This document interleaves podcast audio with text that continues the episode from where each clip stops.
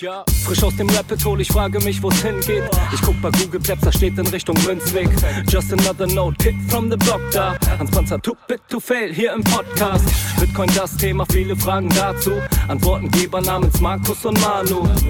Ich mach mir nen netten Themenabend auf Taprap-Basis, zusammen mit Lea und Maren. Sind Gratationstage bei McDonalds, komm lieber in den Münzweg, hier ist Flap Rap Woche. Moskau Time spät, die Sats sind grad günstig. Herzlich willkommen alle, hier im Münzweg. Hier im Münzweg, ja, ja, hier im Münzweg, ja. Ja, Hallo und herzlich willkommen zur 20. Ausgabe Münzgasse. Ich bin's wieder Markus und an meiner Seite ist wie immer der Manu. Grüß dich. Hallihallo. Und wie es für eine Münzgasse so üblich ist, haben wir einen Gast für euch und das ist heute der Jonas vom Podcast Bitcoin, Fiat und Rock'n'Roll. Grüß dich, Jonas. Hi Markus, hi Manuel, freue mich da zu sein. Ja, uns freut es auch, dass du da bist. Und wie immer, wir brauchen, bevor wir richtig einsteigen, die Blockzeit. Hast du die Blockzeit für uns? Na klar, das ist die 796021.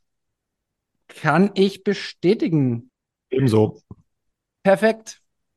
Ich würde eine kurze Einführung machen, wie wir zu der Folge gekommen sind. Ähm, und dann leg mal direkt los. Jonas, ich kenne dich seit dem Podcast Summit in Leipzig, beziehungsweise Markus kennt dich seitdem auch. Und ähm, wir waren zusammen auf einer Bühne. Wir haben in dem Kontext viel miteinander gesprochen, einige Diskussionen geführt und du müsstest dich jetzt erstmal vorstellen, damit wir dann das, das Hauptthema auch eröffnen können. Sehr gut, ja, dann mache ich das gerne, gerne mal so. Äh, war auf jeden Fall eine coole Zeit bei der Postcard Summit und ich denke, da hat man ziemlich viel gute und kontroverse Gespräche. Also ich bin mal gespannt, wie es heute wird. genau, ganz kurz vielleicht zu meiner Person. Ich habe einen äh, Hintergrund in VWL, habe ähm, ja rund um Geldpolitik einen Bachelor, Master gemacht, habe auch zum Thema äh, promoviert. Also das heißt, ein großer Teil meiner ähm, ja, universitären akademischen Karriere war tatsächlich auch zu digitalen Zentralbankwährungen, CBDCs, also ein Thema, was wir heute auch beleuchten werden. Bin seit inzwischen, glaube ich, knapp drei Jahren beim Podcast Bitcoin, Fiat, Rock'n'Roll dabei. Ähm, ist im Endeffekt ja ein bisschen anderer Podcast, also kein klassischer Bitcoin-Podcast, sondern ein Podcast an der Schnittstelle zwischen Bitcoin, Crypto und TradFi, wenn man so möchte, ähm, wo man auch CBDC dann mit runterfassen kann. Also sind da ein bisschen breiter unterwegs, ähm, sagen wir es mal so.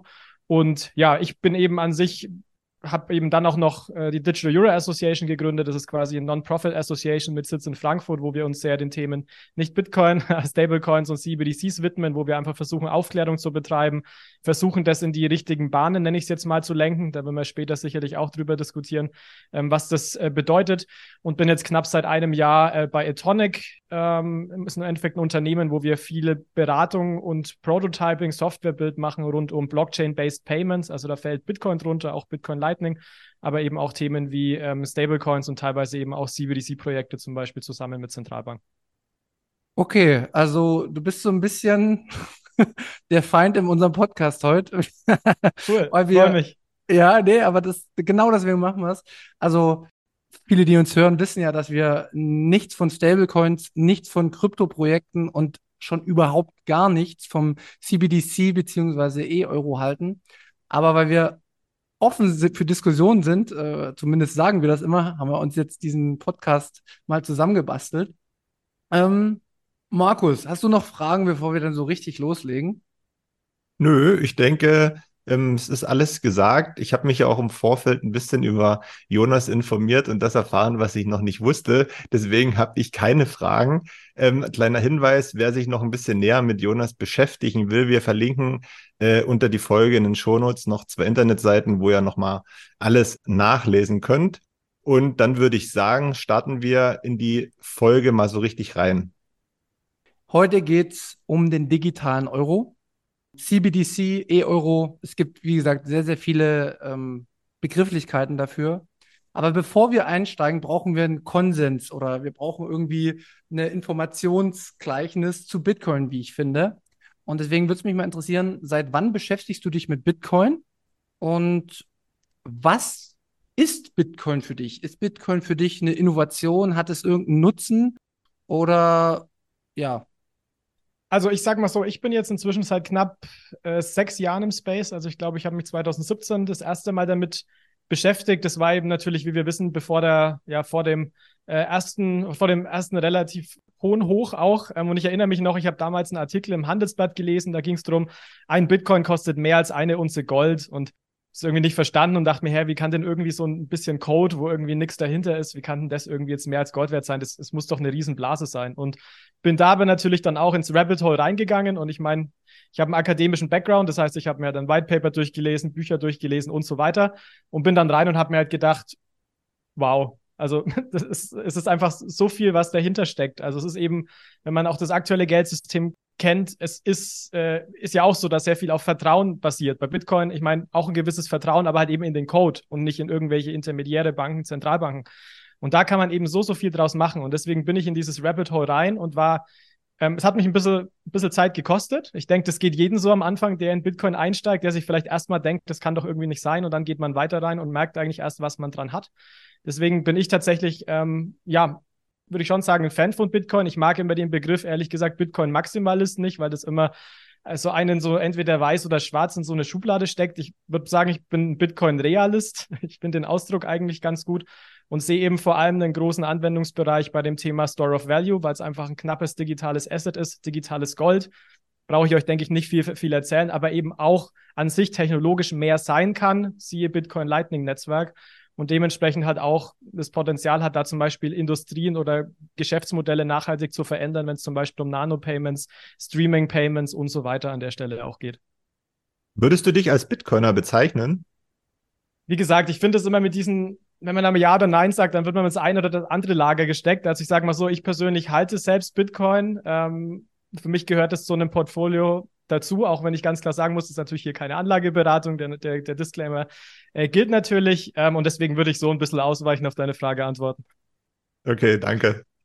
Sehr gut. Okay, wir haben, wir haben ein, ein Level ähm, ungefähr, äh, welche Rabbit Holes du natürlich jetzt alle äh, dir schon angeguckt hast.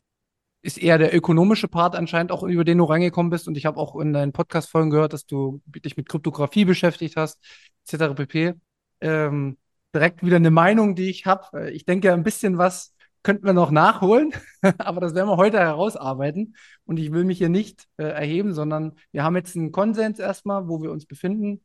Und jetzt steigen wir mal ein in das Thema E-Euro, weil da bist du tatsächlich sehr, sehr viel tiefer drin, als wir es sind. Und deswegen direkt die Einstiegsfrage, warum brauchen wir überhaupt den E-Euro, den digitalen Euro? Und da zu Beginn auch nochmal einen kurzen Disclaimer, was ganz wichtig ist zu verstehen, weil das häufig auch in der Community ein bisschen falsch aufgenommen wird. Ich bin tatsächlich keiner, der sich hinstellt und sagt, wir brauchen unbedingt einen digitalen Euro und ich bin auch nicht äh, pro CBDC digitaler Euro. Ähm, ich auch da, ich finde immer diesen Begriff, ich glaube, das ist als Ökonom einfach natürlich hier wieder so eine Art Realist, der einfach versucht ähm, zu zeigen, wo man steht, zu zeigen, was vielleicht so ein digitaler Euro auch bringen kann. Da werden wir sicherlich noch tiefer gehen. Aber das ist mir ganz wichtig zu verstehen, dass äh, keiner aus der Folge rausgeht und sagt, ja, der, der ähm, ist ein riesen Fan davon, sondern ähm, ich bin einfach jemand, ich finde, man muss sich das Thema anschauen, weil es aus meiner Sicht kommen wird, ähm, ob man es will oder nicht. Und genau, das vielleicht so zum Einstieg.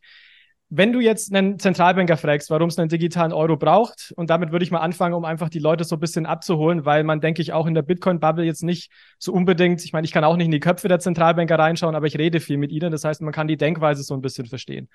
Und da geht es tatsächlich viel, ähm, viel um die Themen, ähm, zum Beispiel hinsichtlich ich nenne es jetzt mal monetäre Souveränität oder wie es die Zentralbank auch nennt. Also man fühlt sich da schon zu einem gewissen Grad, ohne es explizit zu nennen, von Bitcoin, von Krypto, von Stablecoins dahingehend bedroht, dass man halt sieht, da kommen jetzt neue Geldformen auf den Markt, dann möchte man als Zentralbank natürlich auch mitmischen in diesen Markt. Also die Zentralbank sieht den, den, digitalen Euro als mögliches Tool, um auch eben in diesem Markt für digitales Geld mitzuspielen. Wenn wir uns heute den, das Geldsystem anschauen, da ist es ja so, es gibt hauptsächlich zwei Arten von Geld. Also ich klammer jetzt hier bewusst mal Bitcoin aus, weil ich meine jetzt gerade, wenn wir in den Supermarkt damit gehen und zahlen, ich weiß, kann mit Bitcoin auch, aber eben nicht in jeden Laden heute. Und da gibt es vor allem eben die Möglichkeit, mit Bargeld zu zahlen und mit Giralgeld zu zahlen. Und der wichtige Unterschied, der vielen tatsächlich nicht bewusst ist, ist, bei Bargeld ist es Zentralbankgeld. Das heißt, wenn du Bargeld hältst, hast du persönlich eine Forderung gegenüber der Zentralbank. Und wenn du mit deiner ähm, Giralgeld zahlst, also per PayPal, per Kreditkarte, per Apple Pay, hältst du eine Forderung gegenüber einer Bank. Das klingt jetzt vielleicht irgendwie ein bisschen äh, technisch, aber es macht tatsächlich sehr viel aus, weil das hinsichtlich Risiko einen großen Unterschied macht. Weil eine Bank an sich eben pleite gehen kann, wird häufig gerettet, sie kann aber eben pleite gehen und eine Zentralbank in dem Sinne nicht pleite gehen kann, weil sie eigentlich unbegrenzt Liquidität zur Verfügung stellen kann. Und das macht eben hinsichtlich Risiko einen großen Unterschied. Und hier möchte eben die Zentralbank auch sagen, weil Bargeld immer mehr an Bedeutung verliert, ähm, möchte sie eben in diesen Markt oder diesen digitalen Zahlungsmarkt jetzt auch ein bisschen mehr mitspielen und sich da weniger, weniger von, ja, ich sage jetzt mal privaten Akteuren wie Kreditkarten-Companies oder auch mittelfristig vielleicht Krypto ähm, an der Stelle so ein bisschen den, den Rang ablaufen lassen. Direkt erste Frage. Weicht ab von dem, was ich vorbereitet habe. Ja, heute habe ich mich vorbereitet. Ähm, warum gibt es das bisher noch nicht? Weil im Endeffekt haben wir doch, also alles, was ich bei meiner Bank sehe, ist digital. Also scheint es doch möglich zu sein, das digitale Geld, was wir, oder, also eigentlich ist ja das Geld schon digital. 80 Prozent der Transaktionen, bin ich mir ziemlich sicher, äh, finden wahrscheinlich schon digital statt. Warum gab, warum hat man nicht sofort diesen Schritt eingeleitet in dem Moment in den 2000ern oder weiß ich, wo das Internet äh, immer mehr Vorlauf hatte, wo die Menschen sich mehr verbunden haben miteinander? Warum hat man diesen Intermediär der normalen Banken, sage ich mal, noch dazwischen? Sehr gute Frage. Also ich persönlich bin auch wirklich kein Freund von dem Ausdruck digitaler Euro, weil wenn man das Leuten erzählt, die nicht so tief in dem Space sind, die schütteln erstmal den Kopf und sagen, hä, wir haben doch schon einen digitalen Euro auf dem Bankkonto.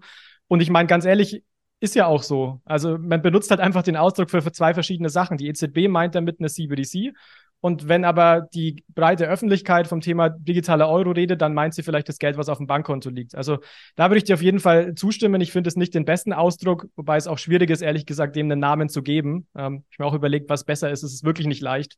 Ähm, das muss man an der Stelle auch sagen. CBDCs an sich sind wirklich ein Konzept, was eigentlich auch schon 20, äh, 20 ist länger, 30, 40 Jahre zurückgeht. Also in den 90ern hat schon mal, es geht auf Tobin damals zurück, der hatte schon mal die Idee und hat halt gesagt, Leute, würde es nicht eigentlich mehr Sinn machen, wenn Leute direkt ein Konto quasi bei der Zentralbank eröffnen, statt bei der, bei der Geschäftsbank? Und das ist dann eben in den vielen Jahren wieder verschwunden. Also hat man einfach nicht, nicht gemacht oder nicht für wichtig erachtet. Und dann tatsächlich jetzt durch das Thema Blockchain und Krypto kam das jetzt wieder und die, die rückläufige Bedeutung von Bargeld kam das jetzt wieder auf. Und jetzt will auf einmal jeder irgendwie mitmischen. Also altes Konzept, aber ihr kennt es, wie es ist, wenn irgendwie der Markt dann irgendwie sich, äh, sich anders entwickelt und das Thema digitales Zahlen heißer wird, dann packt man die alten Konzepte aus. Und so ist es jetzt bei dem Thema digitalen Euro eigentlich auch. Das heißt quasi, der digitale Euro ist von den Zentralbanken eine Reaktion auf Kryptowährung, auf Bitcoin und ähm, der Zahlungs, äh, den Zahlungsmodalitäten der, der Bürger, weil sie eben oft digital zahlen. Was macht denn am Ende den digitalen Euro aber so viel besser, damit man den jetzt irgendwann in den nächsten Jahren auf den Markt schmeißen muss? Weil nach meinem Verständnis macht man ja sowas nur, wenn man wirklich etwas Besseres gegenüber der Konkurrenz bringen kann. Und das sehen wir mit Manu, glaube ich, aktuell noch nicht, dass das so kommen wird. Ich sehe schon, ihr lasst bei der Frage nicht locker, obwohl ich so schön ausweichend antwort, aber ihr bekommt gleich eine Antwort drauf, keine Sorge. ähm, also, es ist tatsächlich so, und da muss ich noch mal einen kleinen, Stück, äh, kleinen Schritt zurückgehen. Und du hast es schon richtig, richtig gesagt, Markus. Ein Teilgrund für so einen digitalen Euro aus Zentralbanksicht ist das Thema Crypto, Stablecoins und rückläufige Bedeutung von Bargeld. Das ist ein Punkt. Und der zweite Punkt, der jetzt in den letzten Jahren aufkam, ist das Thema, ähm, die EZB nennt strategische Autonomie. Also man möchte ein Zahlungssystem schaffen, was unabhängig von anderen Ländern funktioniert, wo du zum Beispiel auch nicht, nicht sanktioniert werden kannst, siehe jetzt Russland, wo du, wo du auch, und das ist wichtig im Vergleich zu Bitcoin, wo du die Regeln setzt, also wo nicht jemand anderen die Regeln setzt, sondern du die Regeln setzt, weil aus Zentralbanksicht ist das natürlich was, was man haben möchte. Ähm, also das ist vielleicht noch wichtig an der Stelle zu erwähnen, dass das so ein zweiter Grund von der Zentralbank ist, sich mit dem Thema zu beschäftigen. Und jetzt zu der eigentlichen Frage, die ihr hattet, äh, lange, ähm, äh, ja, im Endeffekt äh, Präambel zu der Frage, ähm, warum digitaler Euro? Und das ist eine Frage, die ist einfach nicht leicht zu beantworten. Und ich kann euch an der Stelle nur sagen, dass ich sie eigentlich jedes Mal, wenn ich mit einem Zentralbanker spreche, mit dem ich noch nicht gesprochen habe, den auch stelle, weil ich meine, ich, ich kenne das selbst und wir sind gerade mit unserer Company am, am Fundraising, wenn du irgendwie Investoren überzeugen möchtest oder auch die Nutzer von einem Produkt, du musst natürlich ein gewisses Problem adressieren. Und ich finde teilweise schon, dass es für mich an sich erstrebenswert ist, ein Zahlungssystem zu haben, wo ich nicht rausgeschmissen werden kann von anderen Ländern. Also ich halte das an sich für sinnvoll, aber ich halte es nicht für so sinnvoll, dass ich dann meine anderen Zahlungsalternativen an der Stelle nicht mehr nutze und dass ich sage, wow, cool, jetzt haben wir über Nacht, nutzen das 20, 50 Prozent der Bevölkerung, weil es ja so ein cooles Feature ist. Ähm, und da glaube ich halt, glaube ich halt nicht so, noch nicht so, oder was heißt noch nicht, da glaube ich noch nicht so dran. Wo ich vor allem mögliche Vorteile äh, sehen könnte bei dem Thema ähm, CBDC ist zum einen, ähm, und hier ist wirklich wichtig, es könnte, weil es kommt aufs Design an. Ein Punkt, und das habe ich vorhin schon mal kurz thematisiert, ist das Thema Risiko. Also eine CBDC ist Zentralbankgeld, es ist kein Giralgeld. Das heißt an sich, wenn ich dort angenommen, wir leben noch nicht in der Bitcoin-Ökonomie, was wir noch nicht tun. Ich würde aber meine Fiat-Ersparnisse irgendwo gerne ähm, ja, anlegen oder auf ein Konto legen. Dann hat es eigentlich ein geringeres Risiko, wenn du das bei der Zentralbank auf das Konto liegt, weil wie gesagt, Zentralbank kann nicht pleite gehen, wie wenn du das bei der Geschäftsbank aufs, aufs Konto legst, vor allem wenn es über die Einlagensicherung hinausgeht. Das ist aus meiner Sicht ein Vorteil, den der digitale Euro haben kann. Nachteil will die EZB nicht. Das heißt, die EZB hat es ausgeschlossen, dass der digitale Euro ein Wertspeicher wird. Wenn der digitale Euro kommt, wird es Limits auf den digitalen Euro geben. Das sind aktuell so 3000 Euro im Gespräch. Das kann sich aber noch ändern. Also das heißt, dieses, äh, dieses Argument ist ein theoretisches und leider in Europa kein praktisches. Boah, ich danke für die Folge. Hier geht's richtig ab in meinen Kopf. Hau raus. ja. Limits. Du hast gerade schon von Limits gesprochen dass im Endeffekt beim, beim digitalen Euro dann Limits eingepreist werden können, dass äh, es eine viel zentralere Steuerung gibt als jetzt, weil jetzt haben wir ja tatsächlich ein Risiko zwar in den Banken, die dazwischen sind noch, ne? aber wiederum ist es ja auch irgendwie eine verteilte Macht, will ich jetzt mal sagen. Ne? Ich will direkt mal drauf kommen zu der, zu der Gestaltung von dem E-Euro. So wie ich das jetzt herausgelesen habe, es wurde ja heute auch irgendwie ein Paper geleakt davon, äh, es wird auch gar nichts groß mit der Blockchain zu tun haben. Ist das richtig? Es wird eher, so wie wir das halt auch immer sagen, eine zentrale Datenbank werden.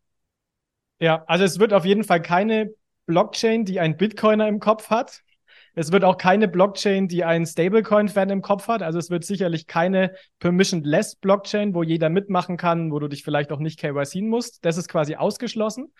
Ob es jetzt eine zentrale Datenbank wird oder sowas wie eine Permission-Blockchain, also eine Blockchain, wo, wo nur bestimmte Teilnehmer äh, mitmachen dürfen, was aber natürlich sehr den Werten äh, des Bitcoins und der Blockchain-Technologie an sich widerspiegeln. Das weiß man heute noch nicht, das hat die EZB noch nicht entschieden. Aber es ist auf jeden Fall auszuschließen, wie gesagt, dass es ein dezentrales, ähm, öffn äh, ja, dezentrales, offenes System wird, wo jeder mitmachen kann. Das ist absolut nicht realistisch. Okay. Darf ich mal ein bisschen ja, privater werden. Du arbeitest ja quasi an dem Konzept des digitalen E-Euro als Berater sozusagen in vielen Runden, wo du mit Zentralbankern sprichst. Ich habe auch schon einen Podcast von dir gehört, wo du mit einem Schweizer Zentralbanker sprichst. Und da geht es eigentlich ganz häufig um die Themen, wenn wir was Gutes haben wollen würden, müssten wir es Open Source machen, weil alles andere wäre viel gefährlicher als das, was wir jetzt haben. Aber letzten Endes bist du die ganze Zeit in Runden dabei, wo du hoffst, quasi mitgestalten zu können durch deine Ideen, durch deine äh, Vorzeigen, wie man es technisch machen könnte. Aber die, du, bist, du bist der Meilen von der Entscheidung entfernt. Hast du nicht irgendwie das Gefühl, dass man sagen könnte, ja, jetzt nehmen wir Teile deiner Ideen oder du, du steckst da sehr viel Zeit auch rein, wo du eigentlich weißt, die Konzipierung dieses E-Euros führt im, im schlimmsten Fall zu etwas, was, was du niemals haben hättest wollen? Also ich sag mal so, ich, ich, oder wir auch über die Digital Euro Association reden wirklich sehr viel mit Zentralbanken. Und was man, was tatsächlich sehr interessant ist, ist, dass vor allem Zentralbanken, die auch ja in anderen Kontinenten liegen, super offen sind, was auch so das Thema Privacy angeht, Privacy Preserving Technology, Zero Knowledge Proofs, Open Source. Also da ist man wirklich, da geht man pragmatisch und offen an die Themen ran. Ähm, ich habe jetzt heute nicht das Gefühl, dass die EZB sehr offen ist, was das Thema angeht. Also ich habe damals auch als Teil von einem Team, es war Teil meiner äh, Dissertation zum Beispiel auch, ähm, ja, mal mit der EZB gesprochen und denen auch zum Beispiel die Zero-Knowledge-Lösung, die wir auch mal so akademisch entwickelt haben, mal präsentiert und das hat man sich auch alles angehört. Ähm, ich gebe dir aber recht, dass ich nicht das Gefühl habe, dass es irgendwie jetzt aktuell eine hohe Priorität hat. Weder total hohe Privatsphäre und damit meine ich wirklich sowas vielleicht wie Cash, also Teilanonymität vielleicht sogar. Und das zweite Thema ist auch das Thema Open Source. Ähm, ich sehe es aber trotzdem so, dass und das ist auch das Spannende gerade, warum das Thema immer wichtiger jetzt wird. Bislang war das in dem digitalen Euro-Projekt so, dass vor allem die EZB im Lead war und die EZB so ein bisschen den Ton angegeben hat. Also wir sind ja jetzt seit knapp anderthalb Jahren in der sogenannten Investigationsphase da überlegt sich eben die EZB, was könnte der digitale Euro machen, wie könnte er ausgestaltet sein, wer könnte Zugang bekommen, wie macht man das Settlement, welche Rolle spielen die Banken. Also halt ganz wichtige Designentscheidungen. Aber, und das ist das Spannende, jetzt kommt eben auch der europäische Regulator dazu. Das heißt, die EU-Kommission, das war dieses Papier, was du gesagt hast, Manuel, was geleakt ist. Dann kommt auch in dem Gesetzgebungsprozess das Parlament dazu, dann kommt auch der Rat dazu. Das heißt, selbst wenn ich gerade das Gefühl habe, dass es bei ähm, nicht bei vielen Zentralbankern extrem gern gesehen ist, ähm, machen wir oder ich einfach auch weiter, weil es im Endeffekt jetzt darum geht, auch mit der Kommission, mit Parlament und so weiter zu reden, weil am Ende sind es eben die, der europäische Regulator, der die Entscheidung trifft und eben nicht die EZB.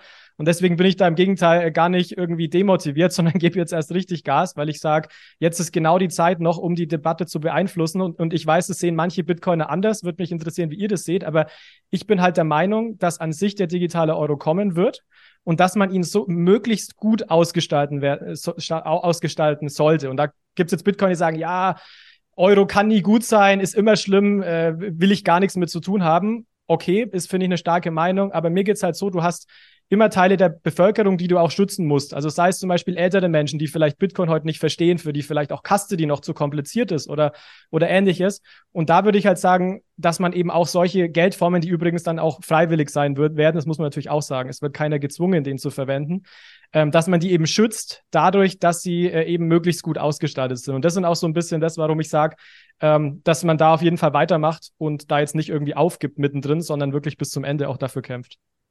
Ist das sicher, dass da eine, eine Freiwilligkeit dahinter stehen wird? Weil ich würde jetzt einfach mal sagen, der digitale Euro soll ja so 2026, 27 kommen, ne? Ist das, ist das richtig? Ungefähr so dem Dreh? Wenn man weitermacht mit dem Projekt, da gibt es Ende des Jahres die Entscheidung, dann wird es mindestens drei Jahre brauchen. Also das heißt ab 2026, so ungefähr, wenn er denn kommt. Okay, weil du hast jetzt gerade gesagt, ja, ältere Menschen mit Bitcoin und so wird vielleicht schwierig, aber wir haben ja mit Bitcoin jetzt schon einen riesen Vorsprung gegenüber dem digitalen Euro. Wenn der jetzt erst in zwei, drei Jahren kommen soll, dann hast du dann noch die Mühlen der äh, Bürokratie gerade beschrieben, dass das alles noch durchs äh, Parlament gehen muss und wenn sowas ansteht, das dauert ja auch meistens länger, als, ein, als es eigentlich dauern soll. Ne? Also vielleicht kommt ja dann noch mal was hinten drauf und wenn dann der, der digitale Euro an den Start geht, müssen sich ja die Leute auch erstmal damit beschäftigen und von null anfangen. Wir haben jetzt, wie gesagt, wir sind ja auch ein Bitcoin-Podcast. Hm, wir betreiben ja diese, diese Wissensvermittlung jetzt schon seit Jahren, nicht nur wir und auch ganz viele andere. Meinst du nicht, dass man da in der Hinsicht vielleicht sogar noch einen Vorsprung hätte gegenüber dem digitalen Euro? Weil ich sehe das, wie gesagt, wie am Anfang schon mal gesagt, ich sehe dieses Konstrukt einfach nur als so, so ein persönliches Projekt der EZB, um sich auch auf dem Markt als konkurrenzfähig darzustellen und nicht, dass man dann am Ende irgendwie äh, die Fälle davon schwimmen sieht, weil man sich dahingehend überhaupt keine Gedanken gemacht hat. Ja. Bei mir, äh, weil du gefragt hast, wie das Bitcoiner sehen, ich verstehe es überhaupt nicht, wenn man wirklich den älteren Menschen in Deutschland was Gutes tun will, dann äh, hält man noch ein bisschen am Bargeld fest. 100 Prozent, Manuel, 100 Prozent. Und ich bin, also muss ich auch dazu sagen, ich zahle heute alles mit Bargeld, was ich kann, weil ich die Privatsphäre so schätze. Das heißt, ich würde das unterschreiben und deswegen, ich werde immer bei jeder Petition mitmachen, die sagt, Bargeld ist wichtig. Ähm, und ich sehe aber ehrlich gesagt auch, mögen Bitcoin auch anders sehen, aber ich sehe auch keinerlei Bemühungen auch und auch keinerlei politische Möglichkeit, das Bargeld auch abzuschaffen. Also von den, den Utopien bin ich persönlich auch extrem weit entfernt. Dass jetzt eine CBDC dafür kommt in Europa, um das Bargeld abzuschaffen, da halte ich ehrlich gesagt gar nichts davon. Genau. Ähm, ich halte, also ich sehe da einen sehr, sehr validen äh, Vektor, dass das kommen könnte, weil wenn man sich anschaut, du hast ja gesagt, es ist äh, Risiko geht weg, wenn man die mittlere Banken aushebelt. Ich, wir haben es dieses Jahr schon gesehen oder letztes Jahr, dass viele Banken jetzt wieder Probleme bekommen haben in den USA. Es zentralisiert sich jetzt quasi auf den Privatbankensektor immer mehr, dass das Geld quasi ja, die, die großen Player werden immer größer und die kleinen Banken haben keine Chance mehr. So, und das kann in, in der Zukunft für mich aus Risikosicht bedeuten, dass wenn es wieder kracht, kracht es so doll, dass sehr, sehr viel Vertrauen in den Zwischenebenen, also wir haben ja gesagt, wir haben Zentralbank, wir haben private Bank und dann kommen wir. So, und jetzt macht man das Problem meinetwegen an den mittleren Banken fest oder an den großen Banken, die dann wieder scheitern, die man äh, aus, aushelfen muss mit einem Bailout und kann quasi sagen, ja, unser Finanzsystem, unser, unsere gesamte Geldpolitik ist nur gescheitert, weil die Banken schlecht gemanagtes Geld auf der Bank hatten und wir mussten jetzt wieder retten und jetzt schalten wir die Banken einfach aus. Aber da, dazu gehört automatisch auch noch das Bargeld wegzunehmen, weil wir es sonst aus Dienstleistungssicht nicht leisten können als eine zentrale Stelle und macht quasi das Problem, was aus meiner Perspektive aus der Geldpolitik herrührt, mit Staatsanleihen kann man hat man heute auch wieder gelesen, dass eventuell die Deutsche Bundesbank defizitär ist wegen den ähm, gestiegenen ähm, Zinsen. Will ich jetzt alles nicht bewerten, ob das stimmt oder nicht. Aber weißt du, woher mein Gedanke kommt? Dass man schon den Sündenbock man macht den Sündenbock an den Banken fest, der Inflation, der wirtschaftlichen Probleme und nutzt diesen Punkt, um den E-Euro einzuführen, um die fehlerhafte Geldpolitik auszugleichen.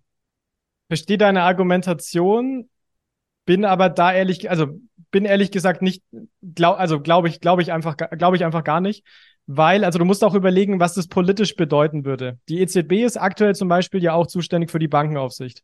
Das heißt, die EZB hat gerade absolut kein Interesse, die Banken auszuschalten. Äh, auszuschalten. Ich, das sagt sie kontinuierlich und das glaube ich ihr in dem Sinne auch. Er muss doch überlegen, ne? die EZB hat aktuell paar tausend Mitarbeiter, 6000 oder so. Ähm, der Bankensektor hat wie viele hunderttausend? Also das heißt, das ist was, ist für mich Utopie, halte ich für nicht realistisch und dementsprechend dann auch die Schlussfolgerung mit dem Bargeld, ehrlich gesagt, nicht. Also ich glaube da nicht dran, ähm, ja, dass das die, die, die Banken aushebeln, auch nicht, dass das Bargeld dann dadurch äh, fällt. Aber nichtsdestotrotz, wo ich dir absolut recht gebe, Manuel, und da gab es ja, glaube ich, auch in der Slowakei jetzt eine Petition oder so ähnlich, die sich dafür einsetzt, das Bargeld zu erhalten. Also da bin ich, wie gesagt, der größte Fan und ich halte das für eine absolut wichtige Grundbedingung für eine eigentlich funktionierende Gesellschaft an der Stelle. Dann mache ich da noch einen nächsten Punkt auf. Es wird jetzt ein bisschen kontrovers, aber sagen wir mal, die schaffen das Bargeld nicht ab. Aber sie senken die Limits, indem Bargeld quasi ohne Identifizierung nutzbar ist sagen wir mal, man senkt das auf 1000 Euro und alles, was ich über 1000 Euro erwerben will, da muss ich mich identifizieren.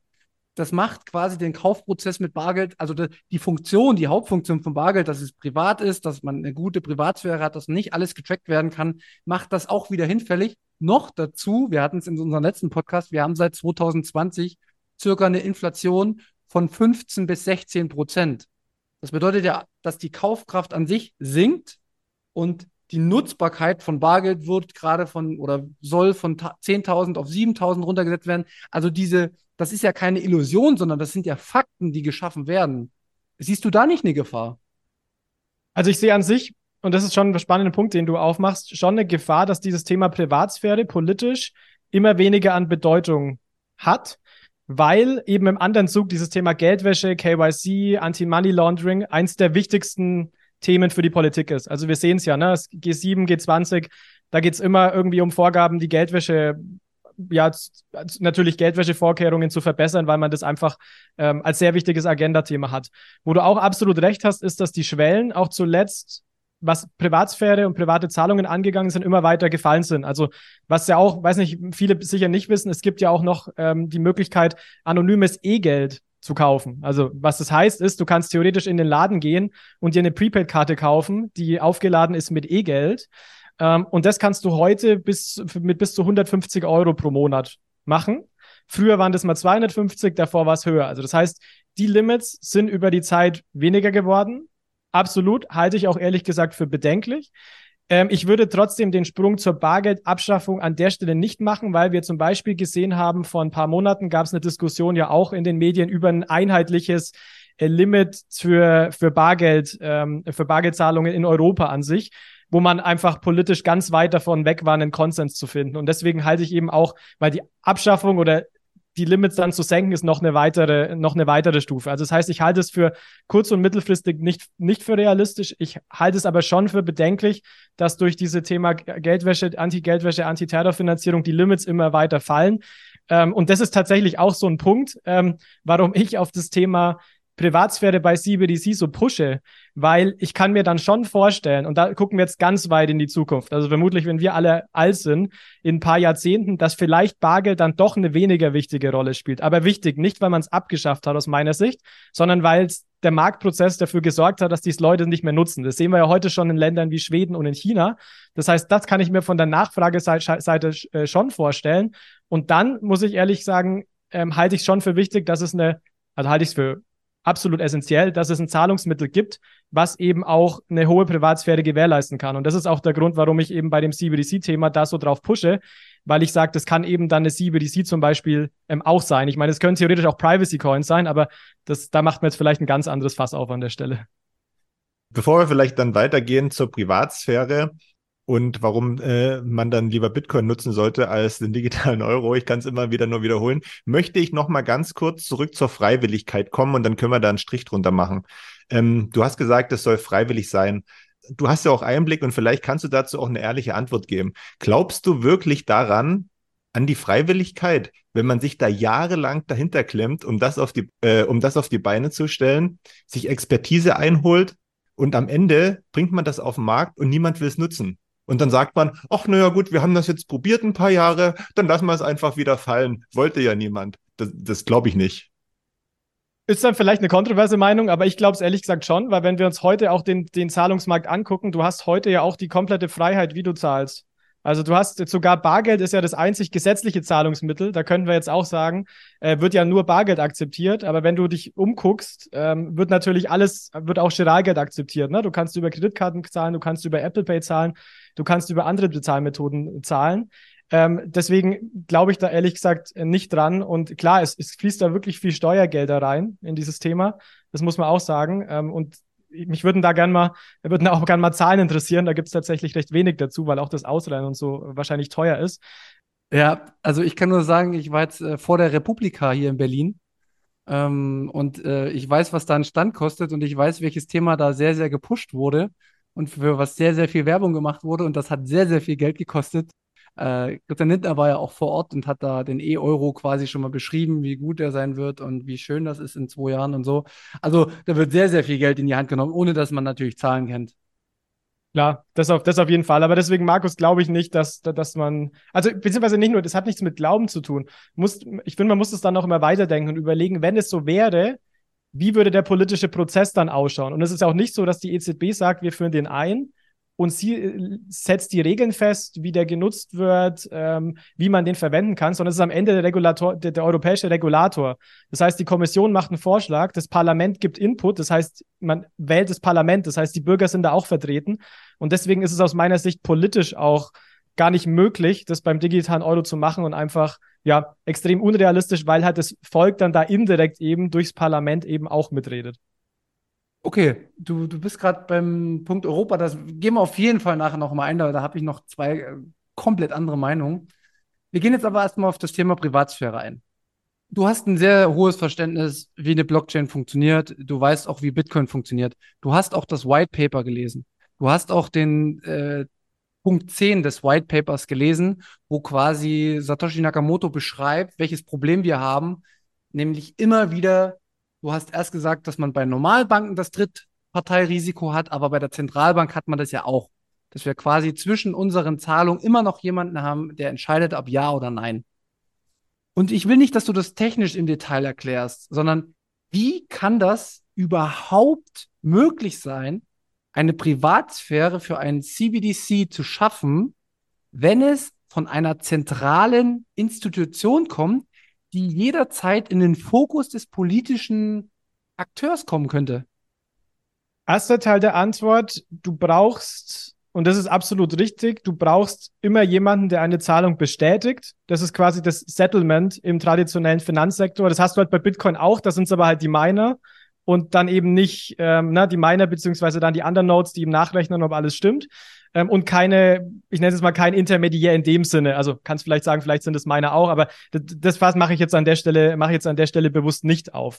Ähm, das heißt, kurze Antwort, es muss eine Zahlungsbestätigung kommen, weil sonst kannst du das ja auch technisch gesprochen gar nicht zu einer Datenbank hinzufügen, wenn du gar nicht weißt, was richtig ist. Du brauchst eine Art Konsens, sage ich jetzt mal an der Stelle.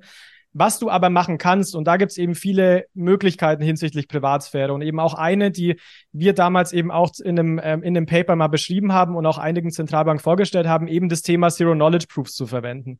Also du kannst dir das dann so vorstellen, ich gehe da vielleicht kurz darauf ein, oder wie, wie das bei einer Zahlung ausschauen würde, ähm, um da mal so ein bisschen abzuholen, weil ich nicht erwarte, dass das jeder im Detail bislang kennt.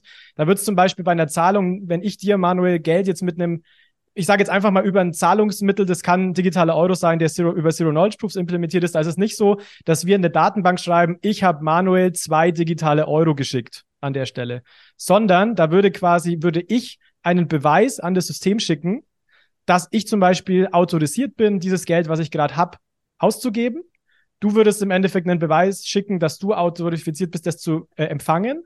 Und wir würden zusammen einen Beweis schicken, dass das, was ich dir schicke, das gleiche ist, was du empfängst. Also, dass das Delta des Transaktionsbetrags das gleiche ist, dass also kein neues Geld kreiert wird.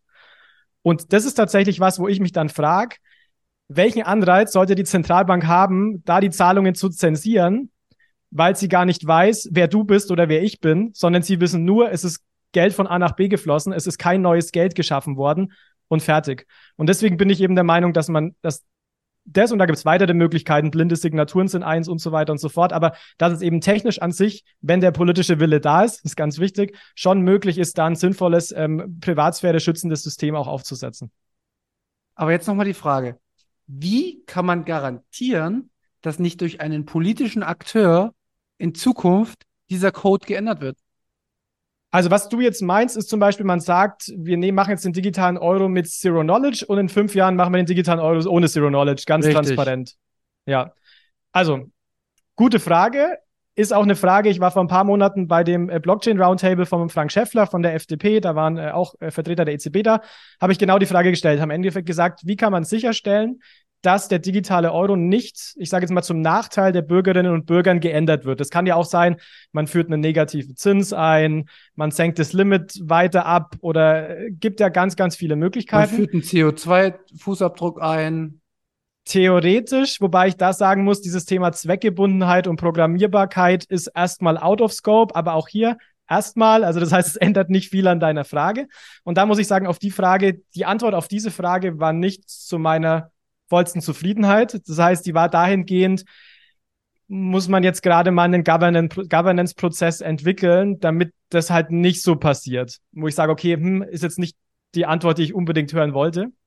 In deinem Podcast hast du mit dem Zentralbanker aus der Schweiz, ich habe mir die Folge zweimal angehört, weil ich das halt echt wichtig finde, da äh, richtig ins Detail zu gehen, hast du gesagt, man müsste eigentlich einen CBDC bauen, der Open Source läuft.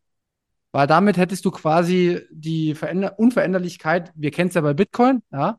Du kannst Bitcoin an sich nicht verändern, sondern du kannst es nur über einen Konsens, wenn es 95 Prozent die Node umstellen, ja, dann kannst du einen Fork machen, okay. Ansonsten spielst du dein eigenes Spiel.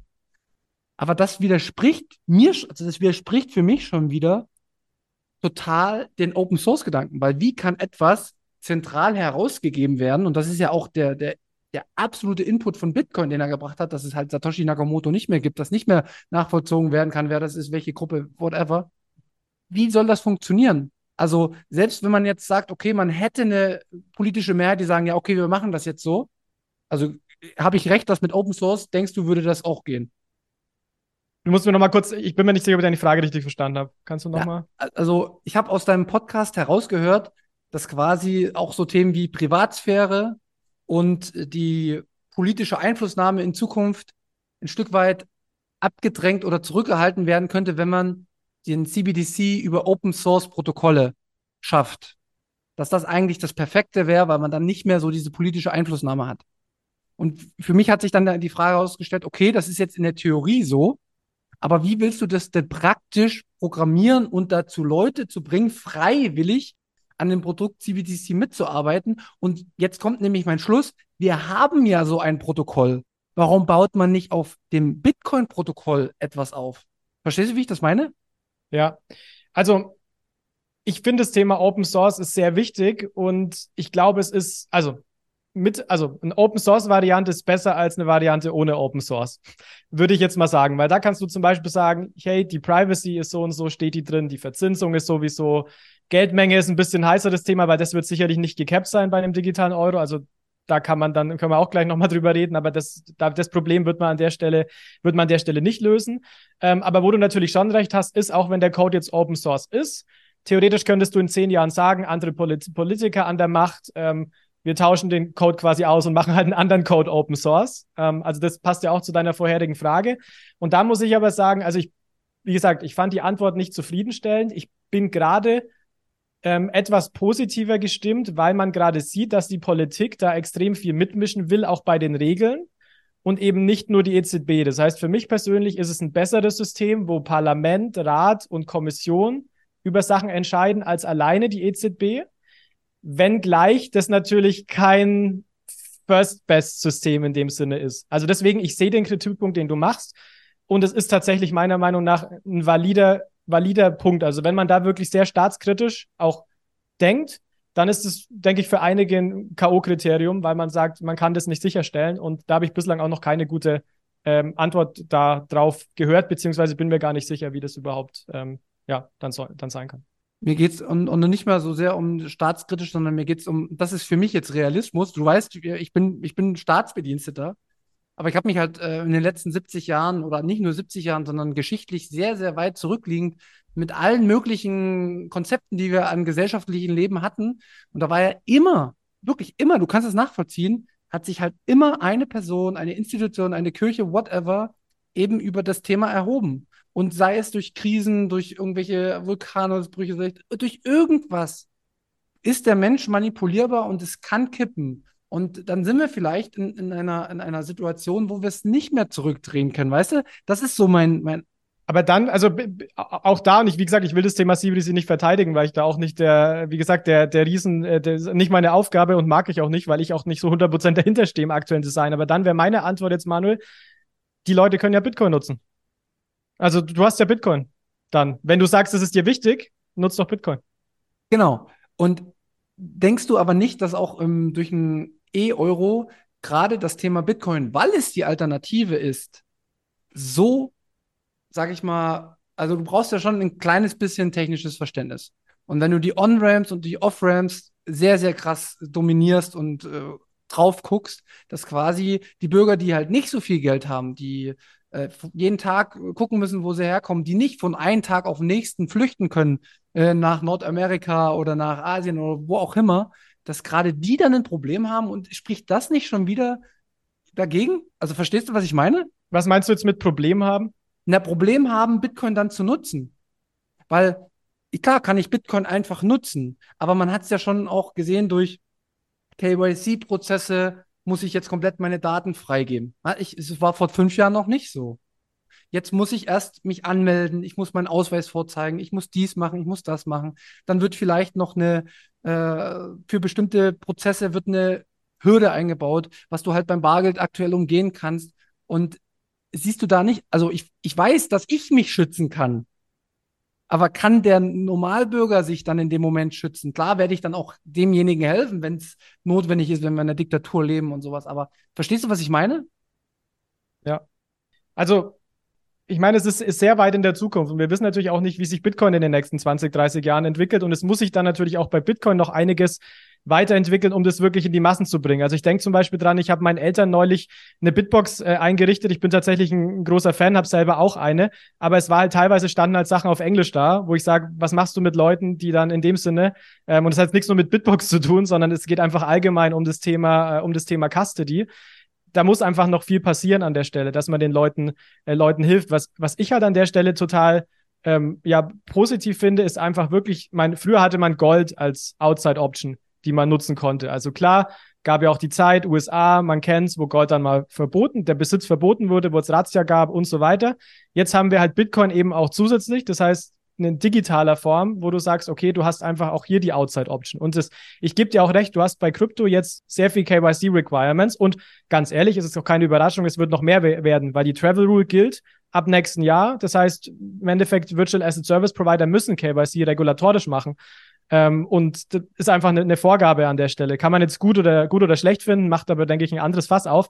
Aber du hast einfach dann mit Bitcoin auch die Option, wenn du halt sagst, du, du bist für dich in dem Bitcoin-Space und möchtest in der Bitcoin-Ökonomie, nenne ich es jetzt mal, bleiben, du hast dann halt trotzdem auch die Möglichkeit, es ohne KYC zu machen mit deiner eigenen self-hosted Wallet an der Stelle. Und diese Optionen, das ist für mich halt einfach das Ganze. Also man merkt schon, ich bin einfach ein Fan von verschiedenen Optionen und sagen, die Leute sollen im Endeffekt das nutzen, was für sie am besten, äh, am besten ist an der Stelle. Und da ist Bitcoin halt als, ich nenne es jetzt mal, wie gesagt, wieder Outside Option schon auch extrem wichtig. Okay. Markus, hast du noch Fragen? Ich habe hier noch ein paar. Aber weißt du, ich bin die ganze Zeit am, am Nachdenken, in, in welche Richtung meine nächste Frage gehen könnte und wo ich auch persönlich äh, am Ende hier bei meinen Gedanken äh, rauskomme, aber ich komme zu keinem Ziel, weil es für mich äh, aktuell keinen Sinn macht, der digitale Euro. Also es sind so viele Unwägbarkeiten inbegriffen, ja, wo man überhaupt nicht weiß, wie die Ausrichtung in Zukunft sein wird und wie die sich dann auch entwickelt. Ähm, politische Einflussnahme haben wir angesprochen, ja.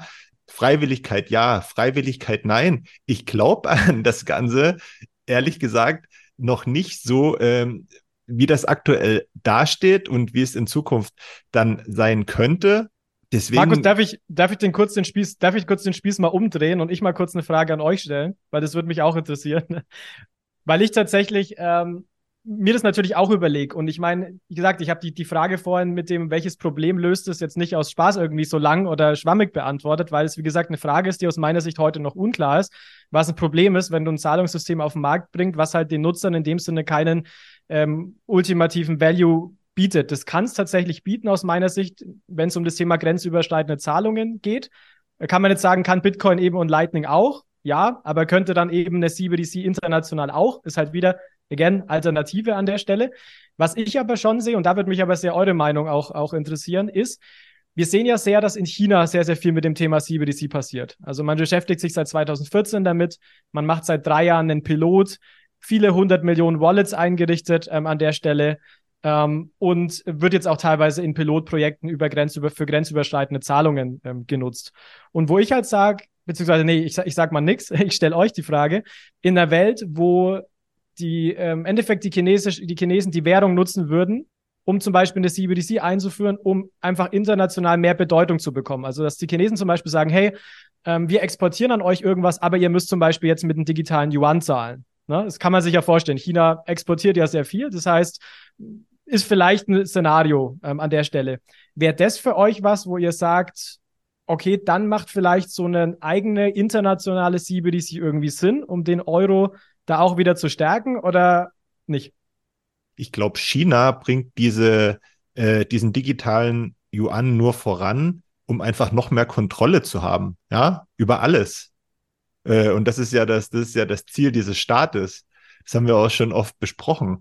Und ähm, deswegen, also ich bin da kein Fan von. Aber das, äh, also da kann man sich über die Privatsphäre, kann man sich streiten. Aber trotzdem nochmal zu der internationalen Dimension. Also glaubst du, wenn, die, wenn man das jetzt wirklich als Exportwährung und zum Beispiel man darf als Chinese nur damit oder als ausländisches Unternehmen nur damit äh, bezahlen dann, dass das nicht dazu führen könnte, dass man sagt, okay, man will ja trotzdem, dass der Euro eine gewisse Bedeutung hat und deswegen sagt, man braucht sowas Internationales auch in Europa. Also ich verstehe den, den, den Ansatz, warum das äh, Europa aus dem Blickwinkel heraus macht und vielleicht machen sie es auch ein Stück weit ähm, um von einem Dollar nicht mehr so abhängig zu sein, weil das ist ja aktuell auch noch, aus meiner Sicht gibt es ja da auch enge Verknüpfungen.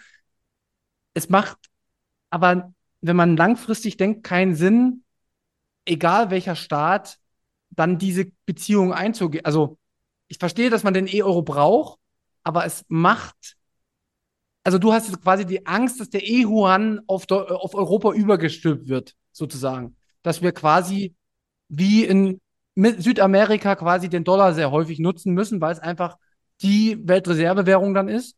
Aber letzten Endes sind ja dann auch alle Währungen äh, an irgendeine Währung wieder gekoppelt. Und wenn es der chinesische E-Yuan ist, dann, dann haben wir ein selbes System wie jetzt mit den Dollar, wo ich vollkommen dagegen bin, dass ein Staat auf der Welt Kontrolle über eine oder den wichtigsten Teil der Währung hat. Für mich ist spieltheoretisch die logische Konsequenz, dass wir dann auf dass wir eher etwas nutzen, was halt nicht irgendjemand kontrollieren kann, wie das digitale Gold Bitcoin. Und für mich ist es viel sinnvoller, anstelle jetzt an etwas zu arbeiten, was man im Endeffekt, wir kommen noch zu zwei, drei Punkten. Aus meiner Sicht gibt es immer einen Knackpunkt. Wir kommen noch zu Security, wir kommen noch zu zwei anderen Punkten. Ähm, das Risiko auch viel zu groß ist, dass vielleicht sich auch ein anderer Staat, ähm, wenn wir es nicht nutzen, den E-Yuan, und sagt, ja gut, als Druckmittel hacke ich mich in die EZB ein und mache den kaputt, dann geht das ganze Vertrauen quasi kaputt für die Bevölkerung und dann müssen sie auf einmal den E-Yuan nutzen. Ist für mich viel, viel schlimmer, als wenn Europa direkt jetzt schon sagen müssen, das müssen sie nicht offiziell sagen, aber indem sie schauen, okay, ey, wir können Bitcoin für die Zahlung nutzen und da kann kein, kein Land der Welt, egal welche Position die in irgendwelchen Jahren einnehmen, uns davon hindern und das auch nicht kaputt machen. Also es ist quasi das Vertrauensinstrument der Zukunft für den Zwischenhandel der, der Staaten weltweit. Und das verstehe ich nicht, warum man, warum man das nicht, also weißt du, ich bin, ich bin bei weitem nicht so studiert wie du, ich habe keinen Doktor, ich habe nichts, ich bin eigentlich ein kleiner dummer Junge. Aber wenn ich das doch raffe, warum raffen die das nicht? Ich, ich weiß nicht unbedingt, ob es was mit Raffen, mit Raffen an der Stelle zu tun hat. Also und warum ich das, das Beispiel auch gemacht habe, und das ist nicht, wie gesagt, dass ich Angst vor dem Szenario habe oder so, aber ich überlege für mich, unter welchen Bedingungen könnte dann eben so eine CBDC eventuell Sinn machen. Also ihr seht schon, ich, ich sage nicht, was macht's jetzt Sinn? Ich bin quasi schon so verzweifelt. Also weißt, was ich meine, ne? Muss ja nicht, muss ja nicht super toll sein, aber dass ich sage, okay, unter welchen Bedingungen kann es schon an sich für Europa einen Mehrwert bieten? Und da würde ich halt schon sagen, dass wenn man jetzt sieht, dass und die Chinesen haben ja halt, wie gesagt, auch fünf, sechs Jahre Vorsprung zeitlich, dass man so eine Situation hätte, dass man sieht, okay, China bekommt einfach auf dieser ge geopolitischen Ebene eine viel wichtigere Bedeutung, dass das schon was ist, wo ich sage, und ich verstehe das Argument, was du machst mit Bitcoin und man kann Bitcoin für Zahlungsmittel und, und schneller und so weiter. Will ich auch an der Stelle gar nicht challengen. Könnte man machen. Ich glaube nicht, dass es politisch kommt, aber könnte man machen. Nur ich sage halt, ich will dann schon eigentlich in der Welt leben, wo dann Europa nicht irgendwie zwei, drei Prozent von irgendwie einem globalen Währungsmarkt ausmacht, sondern eben schon mehr und deswegen dann hier auch was dagegen setzen könnte. Und warum das jetzt eben eine CBDC sein könnte, ist, weil es ist halt im Endeffekt auf dem Handy, ne? Also man könnte einmal aufs Handy vom einen Land ins andere Land äh, Geld schicken, recht einfach und muss nicht wie bei Bargeld das dann über Helikopter, also die Transaktionskosten sind einfach geringer. Und deswegen ist es halt für mich so ein Case, wo ich, wo ich sage, wie gesagt, immer bis zu einem gewissen Maß, aber da könnte ich dann diesen gewissen Use Case halt sehen, weil ich sage, ich will halt auch nicht, dass der Euro zu einer Regionalwährung verkommt. Also deswegen nur zum Hintergrund, deswegen auch die Frage ähm, an euch. Okay, oh, ja, okay. Warte mal schnell, warte mal. Ich, also ich kenne mich ja damit null aus, aber du hast gerade gesagt, die Chinesen haben sechs Jahre Vorsprung. Jetzt brauchen wir noch zwei, drei, vier Jahre, bis bei uns der E-Euro in Europa kommt, eventuell, ja, wenn nicht irgendwas noch schief geht auf dem Weg dahin. Dann haben sie zehn Jahre, wenn nicht sogar noch mehr Vorsprung. Äh, vielleicht kommt danach schon wieder irgendwas Neues, weil die in der Entwicklung weiter sind, ja, und wieder neue Ideen haben und wir uns wieder anpassen müssen. Also ich weiß nicht, ob das überhaupt realistisch ist, dass das irgendwann mal dazu kommt. Also Stand jetzt sehe ich Europa aufgrund äh, dessen, dass in den vergangenen Jahren extrem viel verschlafen wurde, äh, überhaupt nicht mehr in der Lage, das so schnell aufzuholen, ja. Und da nützt auch der, der digitale Euro nichts. Gut, ich sehe, ich sehe das Glas, grund, grundsätzlich ist bei mir das Glas immer halb voll.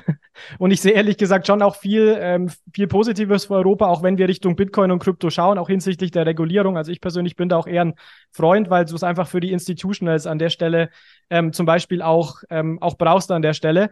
Ähm, aber klar, wie sich entwickelt, wir werden sehen. Und die Chinesen haben auf jeden Fall, wie gesagt, da zeitlich zumindest einen, Vor einen Vorteil von einigen Jahren, sei es fünf Jahre. Und man sieht ja auch, dass da sehr viel passiert, rund auch um das äh, Blockchain Service Network in China und so weiter und so fort. Ähm, aber ich würde, also ja, genau. So, so viel vielleicht mal dazu. Ich sehe da für Europa tatsächlich mehr Chancen, wenn es jetzt rund um äh, Bitcoin und äh, Krypto an der Stelle auch geht. Ja, wir sind, wir sind sowieso, wir sind jetzt sowieso äh, an dem Punkt, wo wir alles, was in Zukunft passiert, äh, passiert, da können wir auch nur spekulieren drüber. Ne? Ist ja jetzt bloß, Klar. dass man mal darüber redet und vielleicht auch die ein oder andere unterschiedliche Meinung dann austauscht dazu. Und ich will vielleicht auch mal das Thema, ich finde es gut, dass du das aufgemacht hast. Man sieht ja, dass sich in den USA sehr, sehr viele gegen einen CBDC wehren in der Entwicklung. Also man sieht das in äh, verschiedenen Bundesstaaten, dass da kategorisch jetzt schon Gesetze erlassen werden, mit denselben Begründungen, die wir jetzt gerade vorbringen. Ne? Also, wo man halt sagt, ja, es ist zwar schön, dass man das theoretisch irgendwie machen könnte, aber der praktische Teil der Anwendung würde oder könnte zu so einer schlechten Geldform führen, dass wir das gar nicht erst zulassen, die Entwicklung. Ja? So, da sieht man jetzt, was in Amerika ein Stück weit vorgebracht wird. Und man sieht auch, was, wohin die Miner gegangen sind. Man sieht, dass gerade im Bitcoin-Bereich da sehr, sehr viel passiert. Und ich sehe das ähnlich wie du. Wir könnten sehr, sehr gute Voraussetzungen schaffen. Ich verstehe nur nicht, warum wir diesen Bitcoin-Zug so spät angehen. Also ich, ich erkenne, dass China Probleme in Bitcoin sieht. Du hast gerade eben davon gesprochen, dass wir Probleme mit China kriegen könnten als Handelspartner. Also weißt du, so wie du denkst, so wie ich denke, das muss offensichtlich sein, wenn wir das verstehen. Warum denkt das nicht die Europäische Zentralbank? Und ich habe eine Meinung dazu, warum. Weil unsere Geldpolitik uns das gar nicht, das lässt gar nicht zu, dieses Thema besser zu bespielen. Weil wir politisch an, an dem Finanz-, an dem Fiat-System so sehr hängen, wir können uns nicht ehrlich machen und sagen, okay, wir brauchen eine Alternative, die vielleicht dezentral ist, die vielleicht Open Source ist, wo wir Kontrolle abgeben. Das ist für mich der Hauptpunkt, der kommt.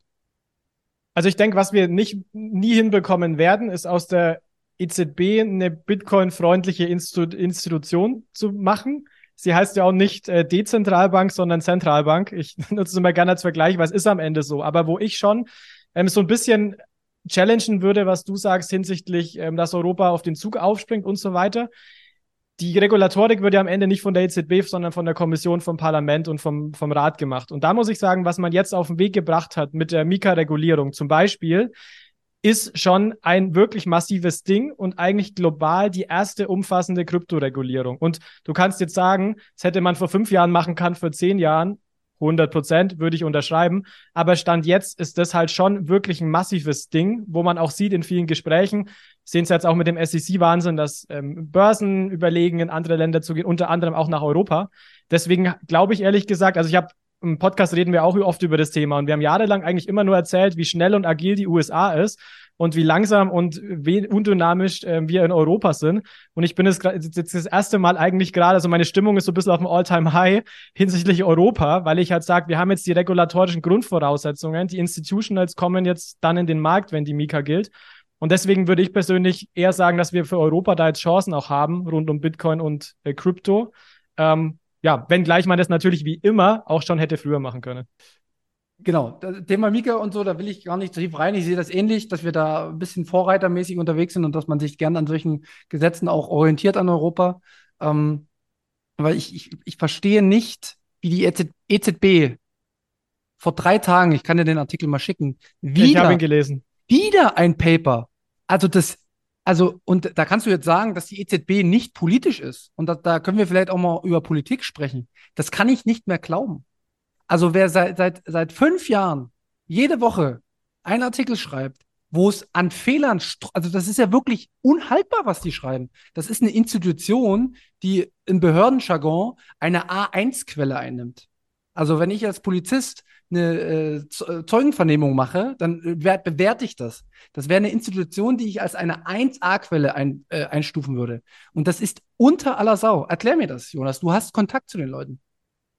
Also ich, wie gesagt, das ist in dem Podcast auch nicht meine Aufgabe, die EZB zu verteidigen, weil ich an der Stelle auch eher am anderen, ja, ich würde nicht sagen am anderen Ende des Spektrums bin, aber sicherlich keiner bin, der jeden Schritt der EZB an der Stelle ähm, an der Stelle versteht. Und deswegen, also ich, ich, ich kann es dir an der Stelle nicht sagen.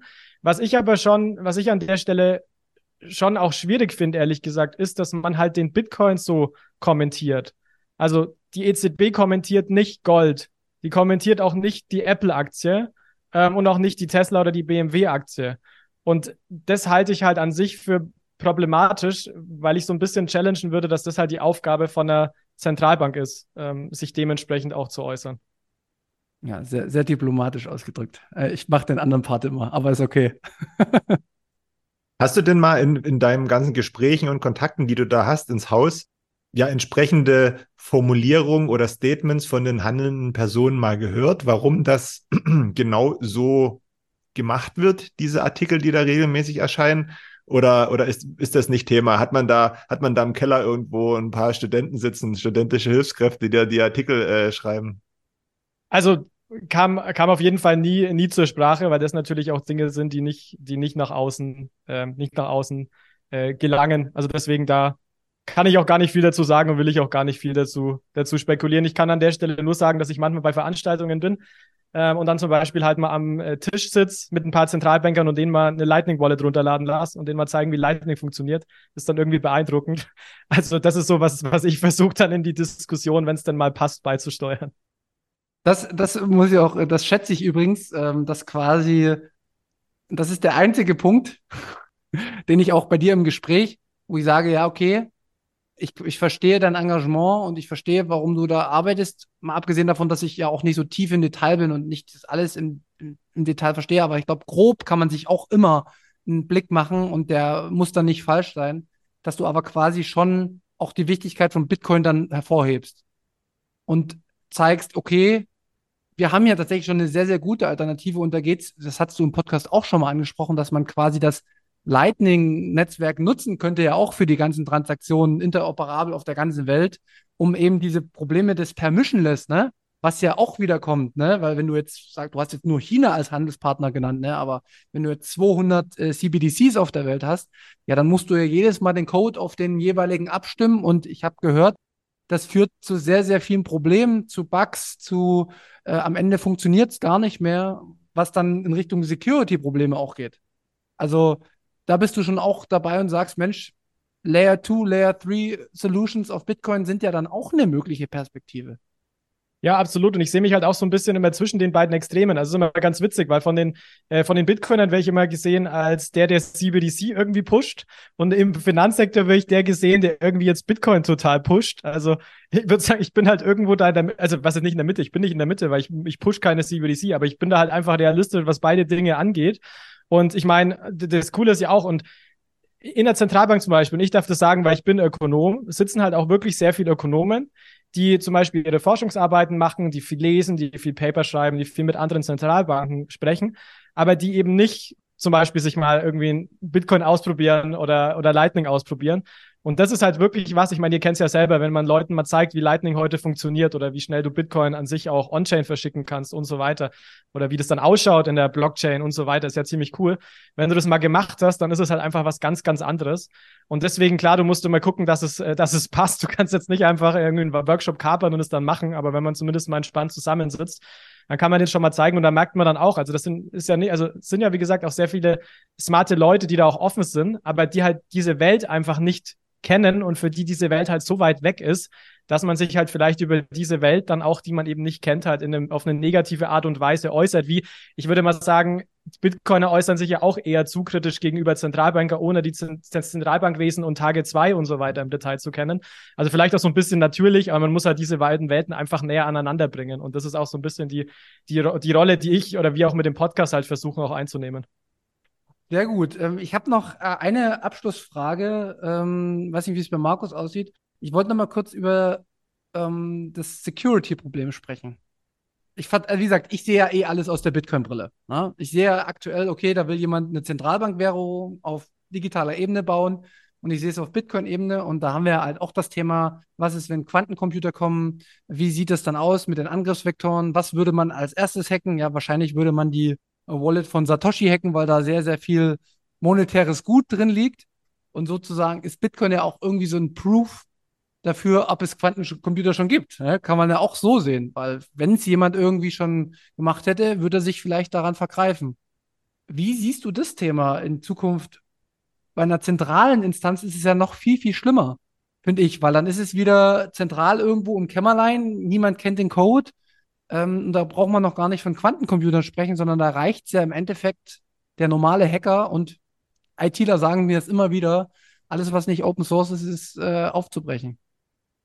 Also ich glaube, sobald wir Quantencomputer in einem Umfass, äh, in einem Maß haben, dass sie wirklich so sind, wie man sich das vorstellt, also wirklich diese Ausprobierprobleme einfach viel, viel, viel, viel schneller, also ich nenne es jetzt mal so einfach, natürlich kryptografisch ein bisschen komplizierter, aber die dann so einfach lösen kann, steht natürlich, also das ist alles, was irgendwie mit Internet zu tun hat, unter, äh, unter, unter Beschuss, ne? Weil ich meine, Online-Banking, Problem, Internetverschlüsselung, Problem. Also alles, was im Endeffekt asymmetrisch verschlüsselt wird, was ja eigentlich quasi fast alles ist an der Stelle. Das heißt, erstmal großes Problem. Ich finde es auch echt interessant, was du sagst, Bitcoin als so ein Indikator, ob es denn schon welche gibt, weil dann hätte man es vielleicht schon gemacht an der Stelle.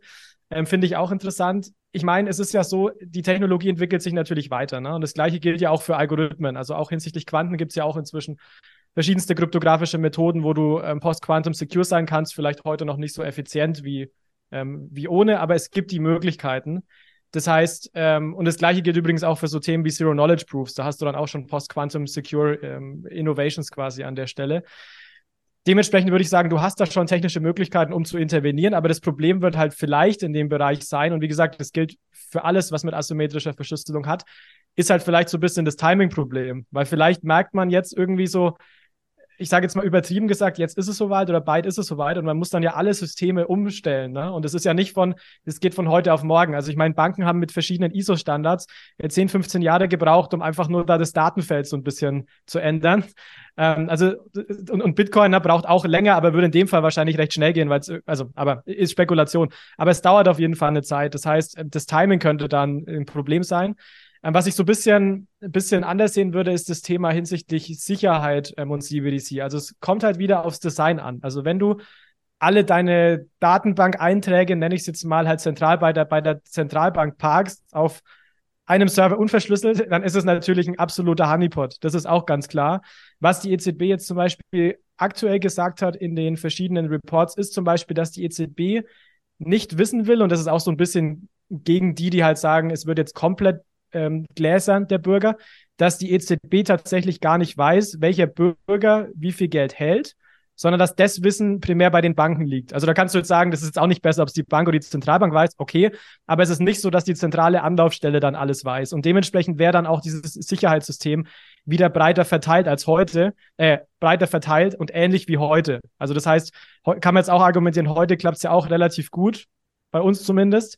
Deswegen wäre das aus meiner Sicht bei CBDCs gar nicht unbedingt anders, ähm, was dann da die, das Sicherheitslevel angeht. Also ich meine, da wird sicher auch noch so viel Geld in das Sicherheitskonzept fließen, weil das ist natürlich äh, das, das attraktivste Hackerziel ähm, an der Stelle, muss man auch ganz ehrlich sagen. Aber ich glaube ehrlich gesagt, dass man da schon, man kann es nie ausschließen, ist auch ganz klar, aber schon gut Maß, Maßnahmen treffen kann, um sich da möglichst sicher, so sicher man sich halt sein kann, da auch wenn man an der Stelle sein kann.